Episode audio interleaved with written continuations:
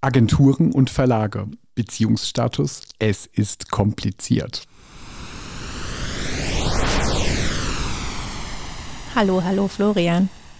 Bevor wir darüber sprechen, was denn wirklich kompliziert ist an diesem Beziehungsstatus, frage ich dich wie immer, was liegt auf deinem Schreibtisch? Auf meinem Schreibtisch liegen noch Dinge von letzter Woche, weil ich mich da vorbereitet habe. Wir hatten einen Perspektivtag zum ersten Mal in der Geschichte von Hansa, die fast 100 Jahre inzwischen währt, bei dem es irgendwie um die Zukunft des Verlages und solche Sachen ging. Und der ganze Verlag war da auch Hansa Berlin, Hansa Blau, Schollnei, alle.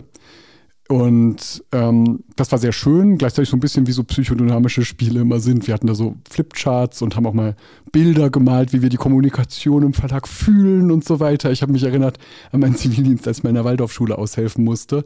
Aber gleichzeitig war es irgendwie trotzdem sehr gut, denn seit Corona ist Verlagsarbeit schon was sehr Isoliertes geworden, glaube ich. Ich sitze sehr viel in meinem Zimmer und ähm, maile und chatte mit ganz, ganz vielen Leuten aus dem Verlag. Und plötzlich waren alle tagelang an einem Ort. Das war wie so eine interne Buchmesse. Das war ganz gut. Das fand ich auch. Ich fand, das war das Schönste an der ganzen Sache eigentlich. Also abgesehen von den vielen guten Gesprächen, die man geführt hat, dass es einfach wirklich selten vorkommt, dass alle zur selben Zeit an einem Ort sind.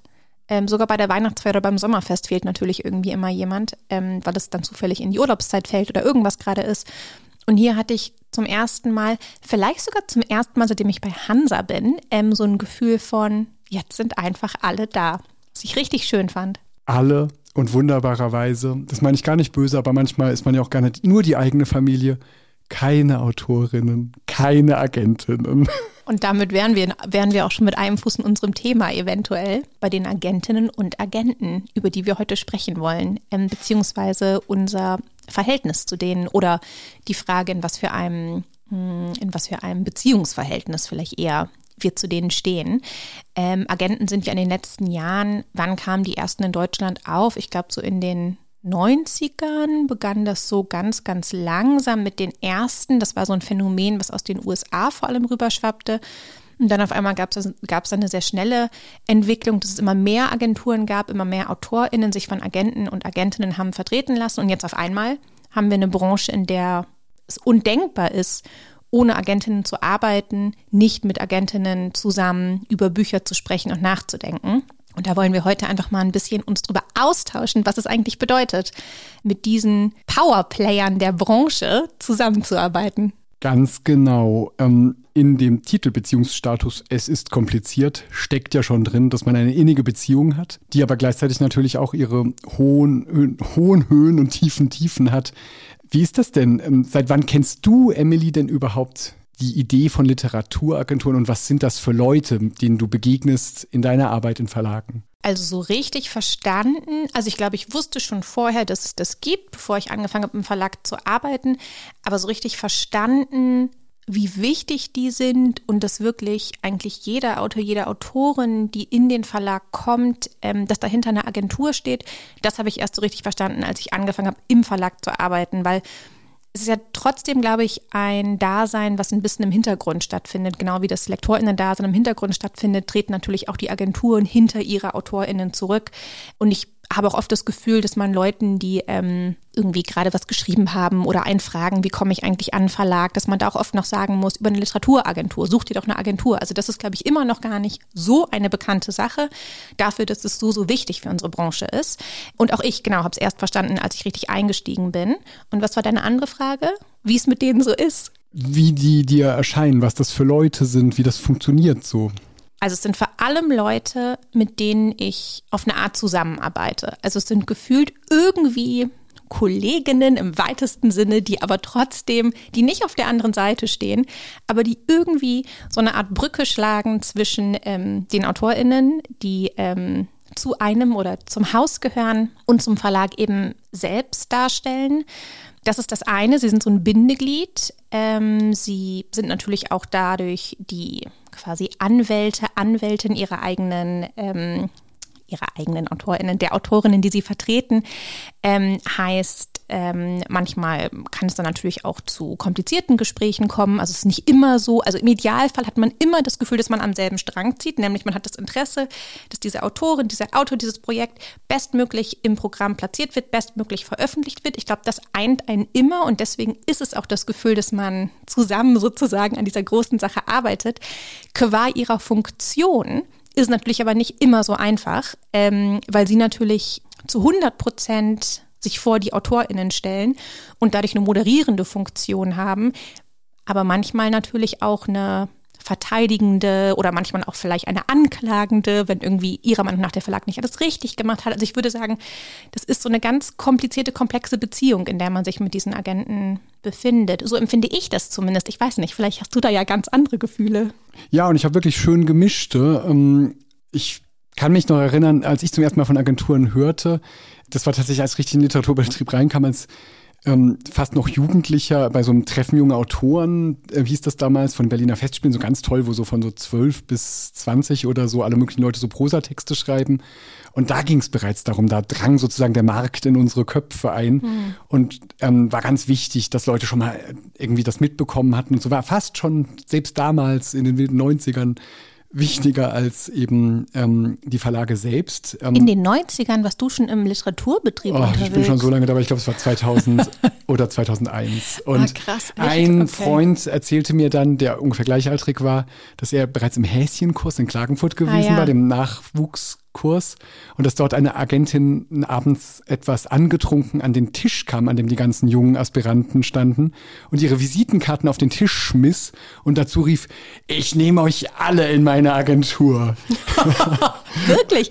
Aber da kann man ja sagen, so ein schönes Versprechen als äh, junge Autorin. Finde ich auch. Ich finde es auch gar nicht so schlecht und es, es zeigt auch einfach, dass Leute sich da ähm, viel zutrauen und auch der Literatur viel zutrauten, was ja toll ist. In den Jahren danach habe ich die auch ein bisschen aus den Augen verloren teilweise.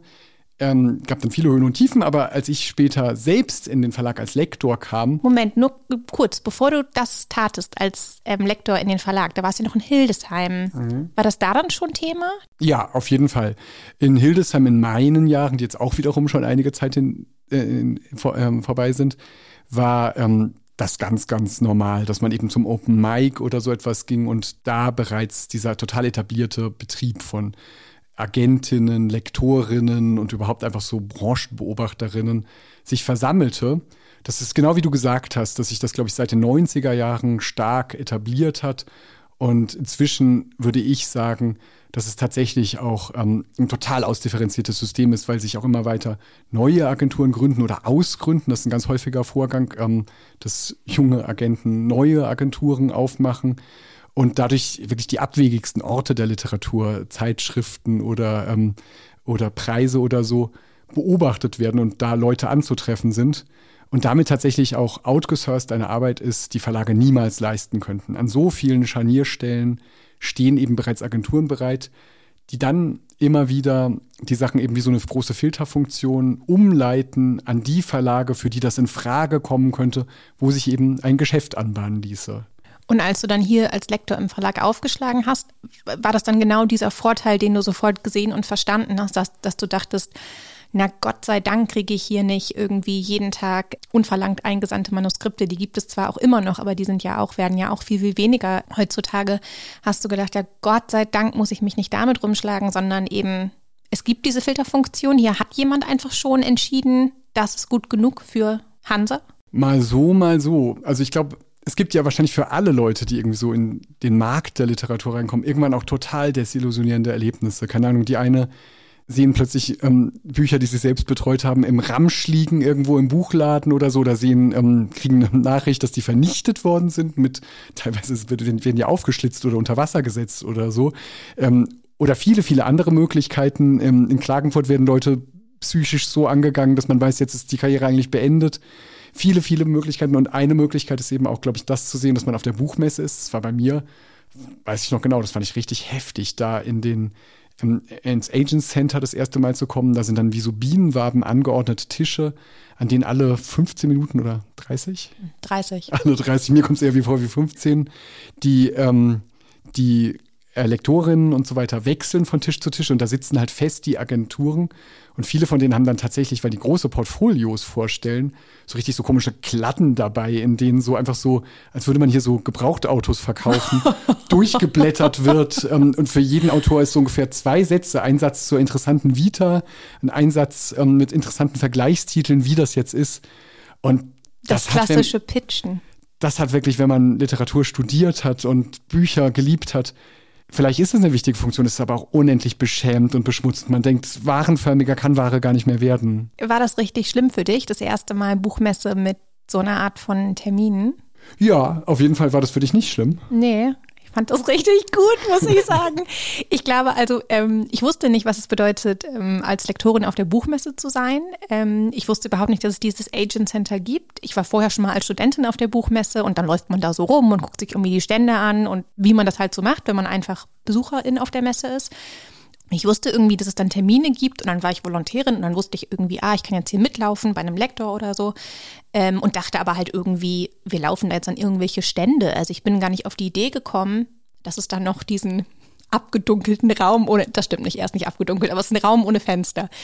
Und äh, genau, mir war gar nicht klar, dass es das gibt und ähm, dass dort auch gar keine Bücher ausliegen. Das ist so eine, ist ein reiner Funktionsraum, der wirklich nur aus Stühlen und Tischen besteht. Ähm, nichts daran ist irgendwie schön, aber er erfüllt ja auch nur eine Funktion. Ähm, genau, und dann zogen wir da von Tisch zu Tisch und mir ging es nicht so wie dir, dass ich irgendwie dachte, hier legt sich das gute, wahre und schöne irgendwie scheinbar zum Sterben hin, sondern ich glaube, ich war da irgendwie eher euphorisiert von und dachte, das ist ja irre irgendwie, diese ganzen Leute, diese Branche. Und dann bist du hier beim Agenten aus den USA und jetzt irgendwie bei einer französischen und jetzt irgendwie bei einer deutschen. Und ich fand, das war, ja, gefühlt war auf einmal so, die Welt, in der ich mich bewege, war auf einmal da so so greifbar. Und die Leute, mit denen man nur Mails ausgeschaut hat, waren da auf einmal. Und es war, ähm, genau, also mir hat das irgendwie wahnsinnig Spaß gemacht. Und da habe ich auch verstanden, ah, das ist irgendwie, das ist genauso Teil meiner Welt wie am Stand sein, obwohl wir auf der Messe nie am Stand sind. Mhm. Ging es mir anders. Also, was da geschieht, ist ja letztlich etwas, ist, glaube ich, eine der wichtigsten Funktionen von Agenturen, warum sie es überhaupt gibt. Es ist so eine Art von Komplexitätsreduktion, dass eben viele, viele Manuskripte vorgefiltert werden, dass überhaupt überlegt wird, wohin könnte das ungefähr passen, zu wem und so weiter, dass sie oft, aber nicht immer, auch vorbereitet vorbereitet, vorbearbeitet werden, dass schon darüber nachgedacht wird, wie kann man das präsentieren. Und dadurch wird den Verlagshäusern was abgenommen.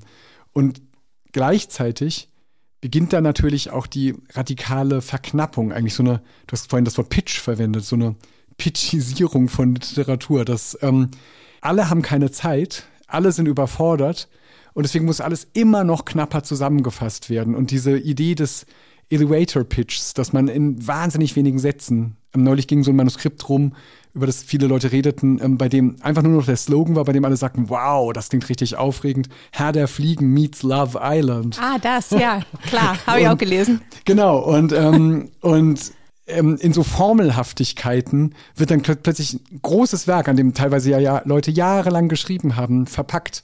Das werfe ich jetzt nicht den Agenturen vor, sondern das ist eher, dass, dass das System hervorbringt, es ändert doch aber natürlich etwas. Und wenn man dann sieht, wie halt hunderte solche Slogans hintereinander gezogen werden, ist das hammerhart.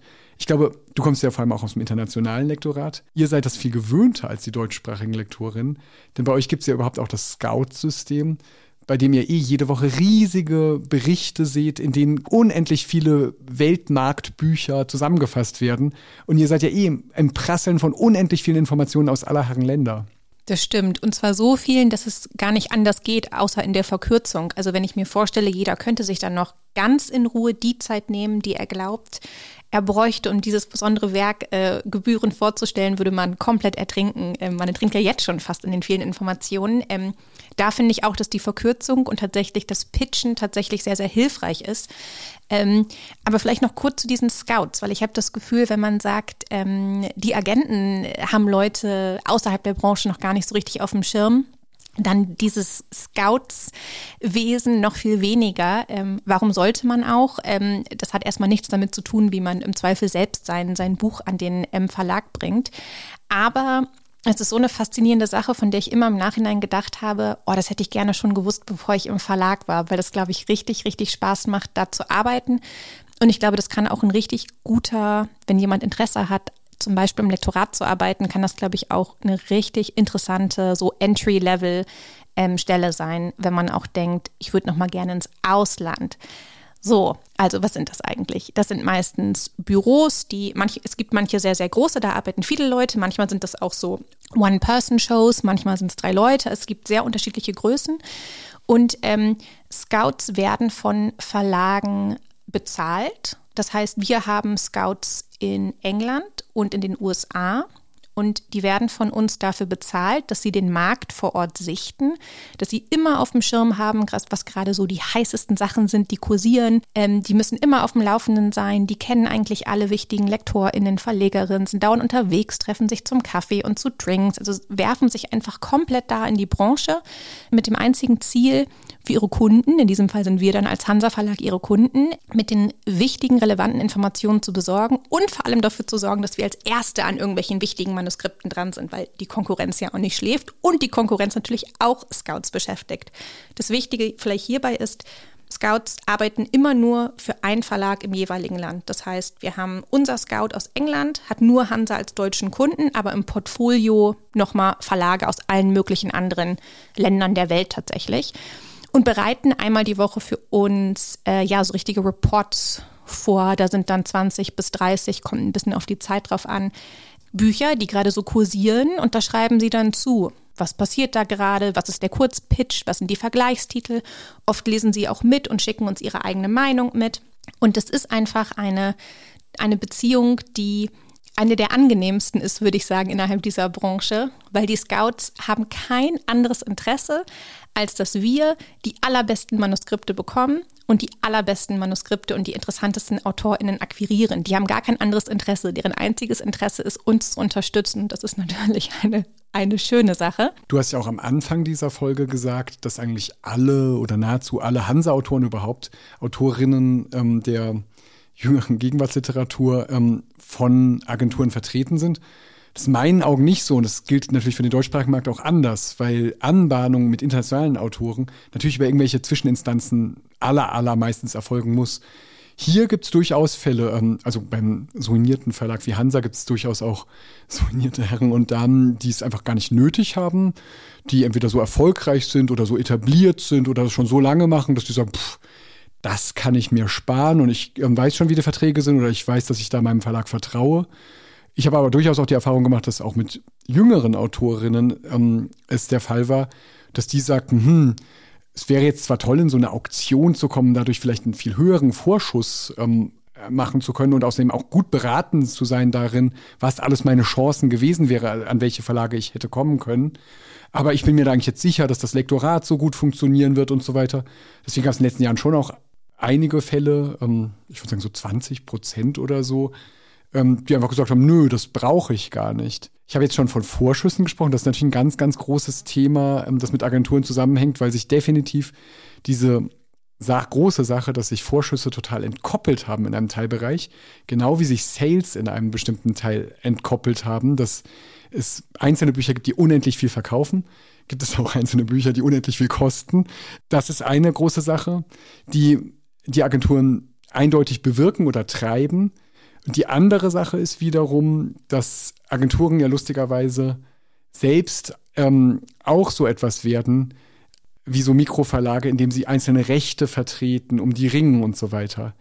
Aber bevor wir das dadurch problematisieren, dass wir über diese Fälle reden, finde ich die dritte Sache schon sehr nennenswert und das ist immer wieder auch so, das lerne ich auch mit der Zeit, als würde ich so langsam aus dem Antikapitalismus herauswachsen, dass ähm, Verlage auch eine ganz wichtige diplomatische Funktion haben. Immer wieder gibt es Situationen, bei der es tatsächlich für Autorinnen ganz toll ist, jemand anderen fragen zu können als den Verlag. Das ist eigentlich wie in allen guten Beziehungen, selbst wenn es ganz toll läuft miteinander, gibt es ab und zu einfach Konfliktpotenziale.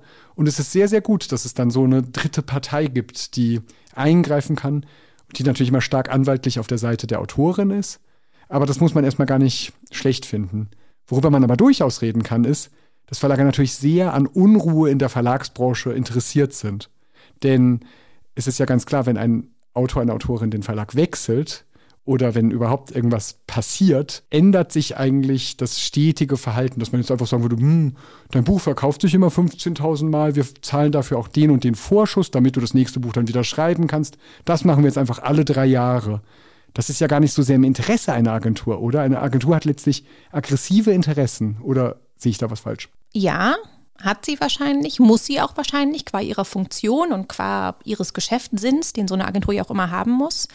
Ich glaube, in der Seele von ähm, Agentinnen schlägt wahrscheinlich, wie auch in unserer Brust, schlagen so zwei verschiedene Herzen. Also auf der einen Seite glaubt man eben an die gute Literatur und glaubt daran, dass es wichtig ist, dass diese Bücher in den richtigen Verlagen erscheinen. Und das ist mit viel Idealismus verknüpft, sonst wären auch diese ganzen Leute nicht in der Branche gelandet und würden das machen, was sie machen.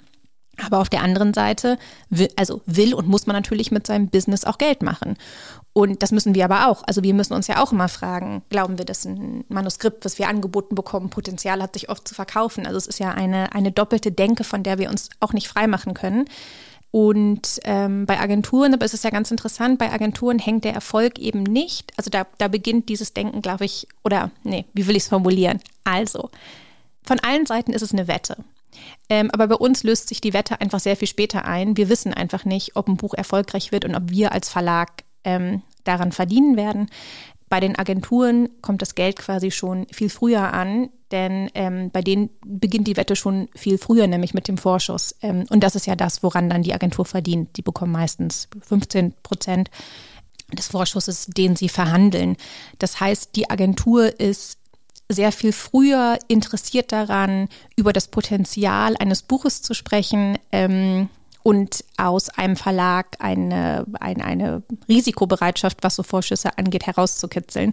Wohin wir, glaube ich, viel öfters denken, ah, vielleicht ist es viel angenehmer, da jetzt ein bisschen kleiner einzusteigen, mal gucken, das kann sich doch alles noch entwickeln, erstmal irgendwie gucken, wie es dann auf dem Markt läuft.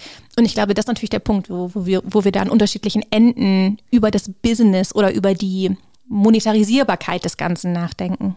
Es gibt da ein tolles ähm, Zitat von dem berühmten US-Agenten Andrew Wiley, der, ähm, ich glaube, ich insgesamt vertritt die Agentur inzwischen so ähm, 1500 Autorinnen der Weltliteratur, also von Bolaño bis was weiß ich wohin, und der sich richtig zur Aufgabe gemacht hat und erkannt hat zu einer Zeit, als es schon viele andere Agenturen gab, dass es einen Bedarf daran gibt, dass auch Hochliteratur auf eine aggressive und sehr, sehr autonome und selbstständige Art und Weise vertreten wird.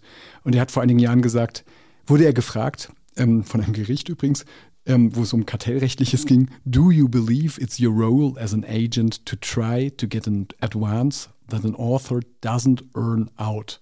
Also ob man einen Vorschuss äh, verdienen will für die Autoren, die der Verlag niemals verdienen wird. Und die Antwort ist einfach nur correct.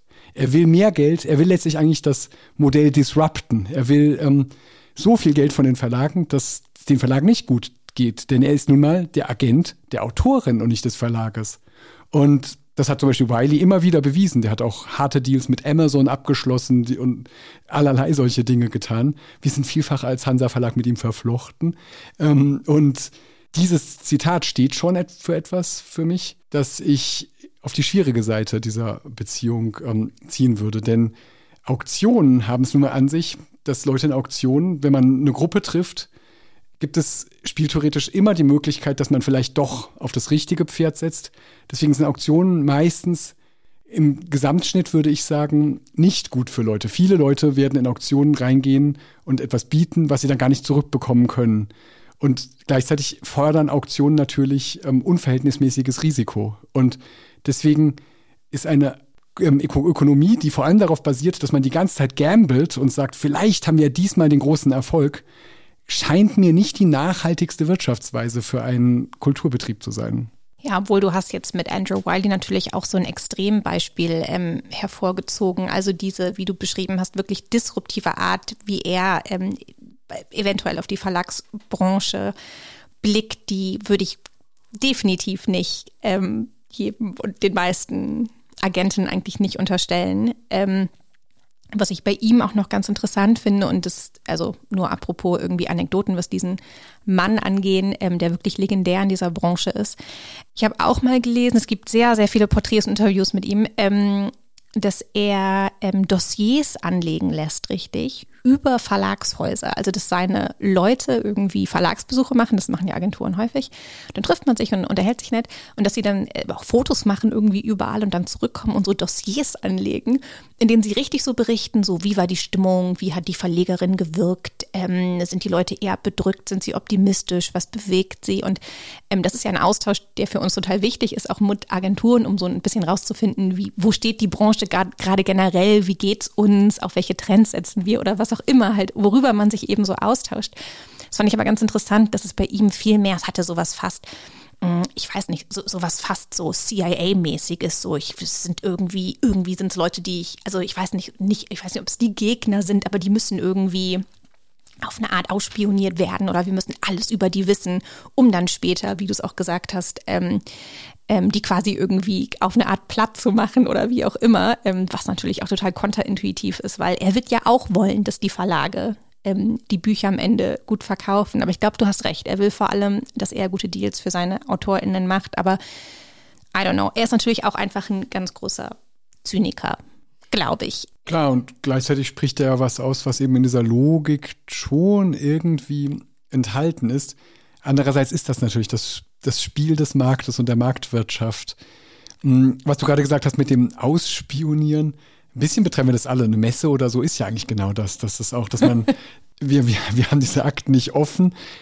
Ähm, aber all diese informellen Verbindungen und auch sehen, dem Verlag geht's gut, der Autorin, die schreibt gerade was Tolles, der Agent macht ganz tolle, interessante Sachen die ganze Zeit. Das ist ja für uns alle ganz wesentlich. Das ist ein riesiger Teil dieser Arbeit und auch ein sehr interessanter Teil.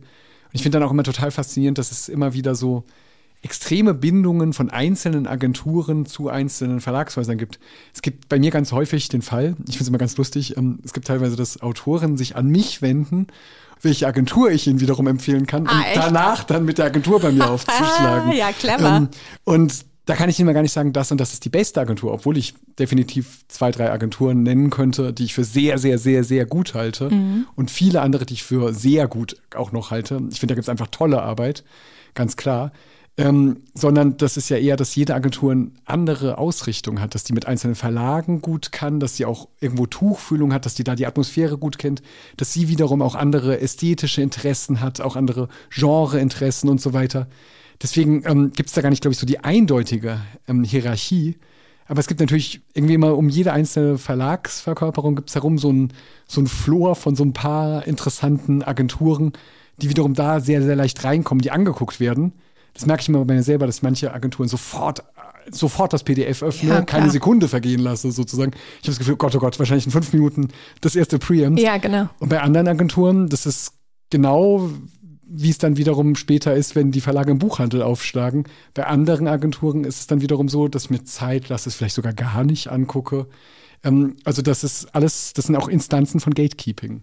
Und wenn du jetzt so darüber nachdenkst, wie, also jetzt haben wir ja ein bisschen irgendwie darüber gesprochen, was, ähm, was äh, hilfreich ist und was für uns nützlich ist an der Zusammenarbeit mit ähm, Literaturagenturen. Und du hast ja auch gesagt, wie es auch manchmal in der Zusammenarbeit mit AutorInnen ähm, sehr gut sein kann, da so eine Art moderierende Instanz zu haben oder ähm, ich weiß nicht, ich glaube, es gibt auch tatsächlich einige AutorInnen, denen es einfach unangenehm ist. Die wollen mit ihrem Verlag nicht über Geld irgendwie verhandeln und es ist einfach ein super, eine super Möglichkeit, jemanden zu haben, der einfach diese Funktion übernimmt und eben natürlich diese Filterfunktion. Aber wir haben jetzt ja auch darüber gesprochen, was an Agenturen vielleicht auch nicht so gut sein kann oder wo es die Probleme oder die Schwierigkeiten gibt in unserer Zusammenarbeit. Aber was, was würde für dich so unterm Strich stehen bleiben, wenn du über unsere Arbeit mit den Agenturen nachdenkst oder über unser Verhältnis mit denen? Naja, ich würde sagen, ähm, also ich glaube, jeder Beziehungspaartherapeut wird ja sagen, lehnen Sie sich zurück in Ihren Komplikationen. Das sind Ihre Komplikationen. Die gehören zu Ihnen. Das ist Ihre gemeinsame Geschichte und das ist wunderschön. Und ähm, das gilt auch hiervon.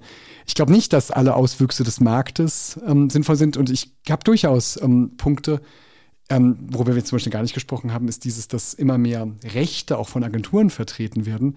Da denke ich persönlich aus meiner Lektorensicht, dass wir quasi in der Buchbranche auf einem brennenden Baum sitzen und da dann eigentlich an dem Ast der Verlage auch noch sägen, wenn wir jetzt auch noch die Rechte entziehen, die diese Verlage Nenn noch mal ein paar, nur damit es noch verständlicher wird, welche Rechte so, da manchmal zurückbehalten Musical werden. on Ice, Film, ähm, Taschenbuch, ähm, Taschenbuch international. Ähm, und das ist ja auch manchmal so. Manchmal gibt es Sachen, die ganz unbefriedigend für Autorinnen sind, dass, keine Ahnung, bei uns bei Hansa, die kein eigenes Taschenbuch haben, dass kein Taschenbuchdeal zustande kommt. Oder das internationale Recht ein ständiges Thema. Das ist natürlich für Autorinnen was ganz Wichtiges für die Identität. Ein sehr schönes Gefühl, wenn das Buch in andere Sprachen übersetzt wird und anderswo auf andere Art gelesen wird.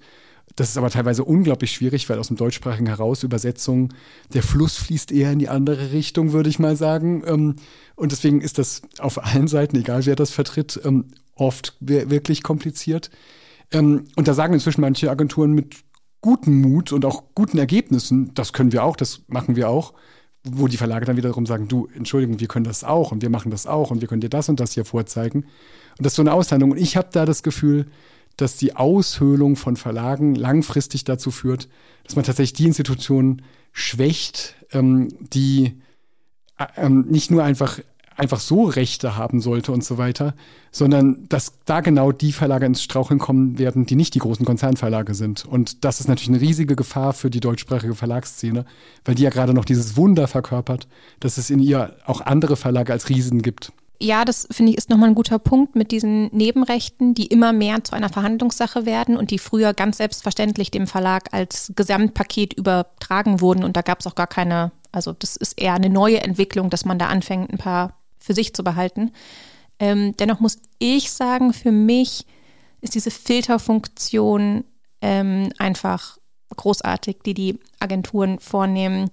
Die Vorstellung, diese Manuskripte von allen Seiten auf sich einprasseln lassen zu müssen und komplett durch dieses Meer schwimmen zu müssen und überhaupt noch gar nicht zu wissen, irgendwie, welches könnte wichtiger sein oder welches ist eigentlich direkt zum Wegsortieren. Ähm, alleine was so meinen Arbeitsalltag angeht und mein Workload, ist das tatsächlich eine Hilfe oder eine Funktion, die Agenturen haben.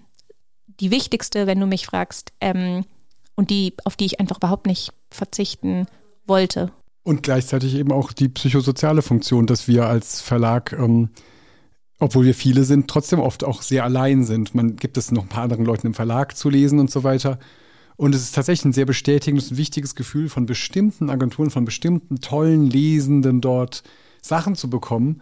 Oft weiß man schon dadurch ein ganz bisschen, woran man ist, kann auch miteinander reden und so weiter. Das finde ich immer wieder sehr schön. Und dann finde ich lustigerweise tatsächlich auch die Streitfälle oft was ganz Schönes, weil das irgendwie wirklich wichtig ist in solchen Konflikten, dass Autorinnen eben nicht ganz allein sind, weil es das einfach ab und zu gibt, dass das so aufeinander knallt, dass man sich wünscht, dass noch andere mitsprechen können und man plötzlich zu dritt spricht oder so. Das ist was Gutes. Und damit stelle ich dir jetzt meine letzte Frage. Da haben wir eine Schätzung jedes Mal. Und diese Schätzung heute bezieht sich auf eine Information von dir ganz am Anfang. Da hast du zu Recht gesagt, dass 90er Jahre der Beginn des deutschsprachigen Agentenwesens, wie wir es heute kennen, war. Ähm, das stimmt.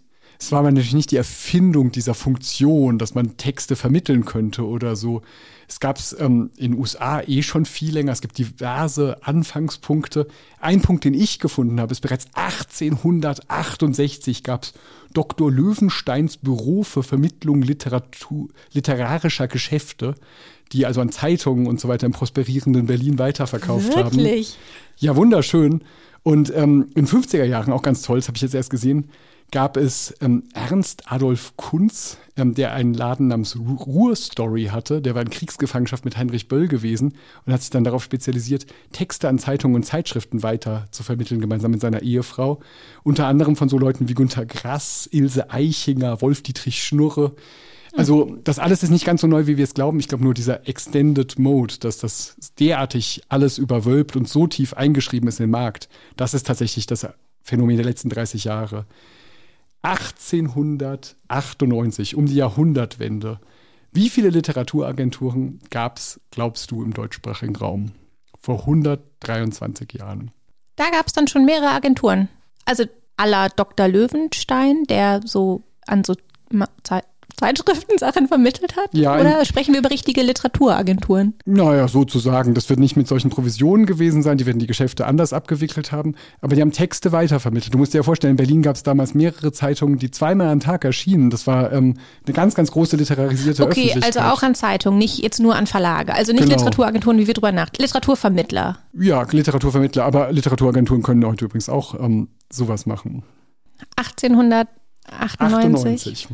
es, also es kann nicht viele gegeben haben. Es ist schon wieder so eine Falle, dass ich irgendwie sage, vier und das scheint mir schon zu viel und das waren einfach schon 40. Ach, es können doch nicht so viele gewesen sein. In Berlin waren die alle? Nein, nicht alle. Ja, okay. Fünf. Also die tolle Zahl, die ich gefunden habe, ähm, während heute man schätzen kann, das kommt ja auch immer darauf an, wo man jetzt die Genregrenze und so anlegt, dass es irgendwas unter 100 Agenturen sein werden. Ähm, Im deutschsprachigen Gebiet ähm, ist, dass es 22 Literaturagenturen im Deutschen Reich eben gab. So viele schon. 16 in Berlin und angeblich 67 in Gründung, bei denen ich nicht weiß, was daraus Was? geschehen ist. Bei Caroline Amlinger in ihrem tollen Buch Schreiben geht es auch darum, kommt das auch vor. Ähm, und ein großer Cut, und warum es diese Öffentlichkeit dann in den USA viel stärker gab als bei uns, ist, ähm, dass viele dieser ähm, Gründungen ähm, jüdisch waren und dass eben wie das gesamte kulturelle Leben dann in der ersten Jahrhunderthälfte völlig zum Erliegen kam, vernichtet wurde und, und migrierte. Und Wow, trotzdem aber- gibt es das also schon sehr, sehr lange und haben sich Leute mit ähnlichen Problemen schon länger rumgeschlagen. Und mit ähnlichen Freuden. Ja, gut, schön. Gutes Ende. Dankeschön. Tschüss.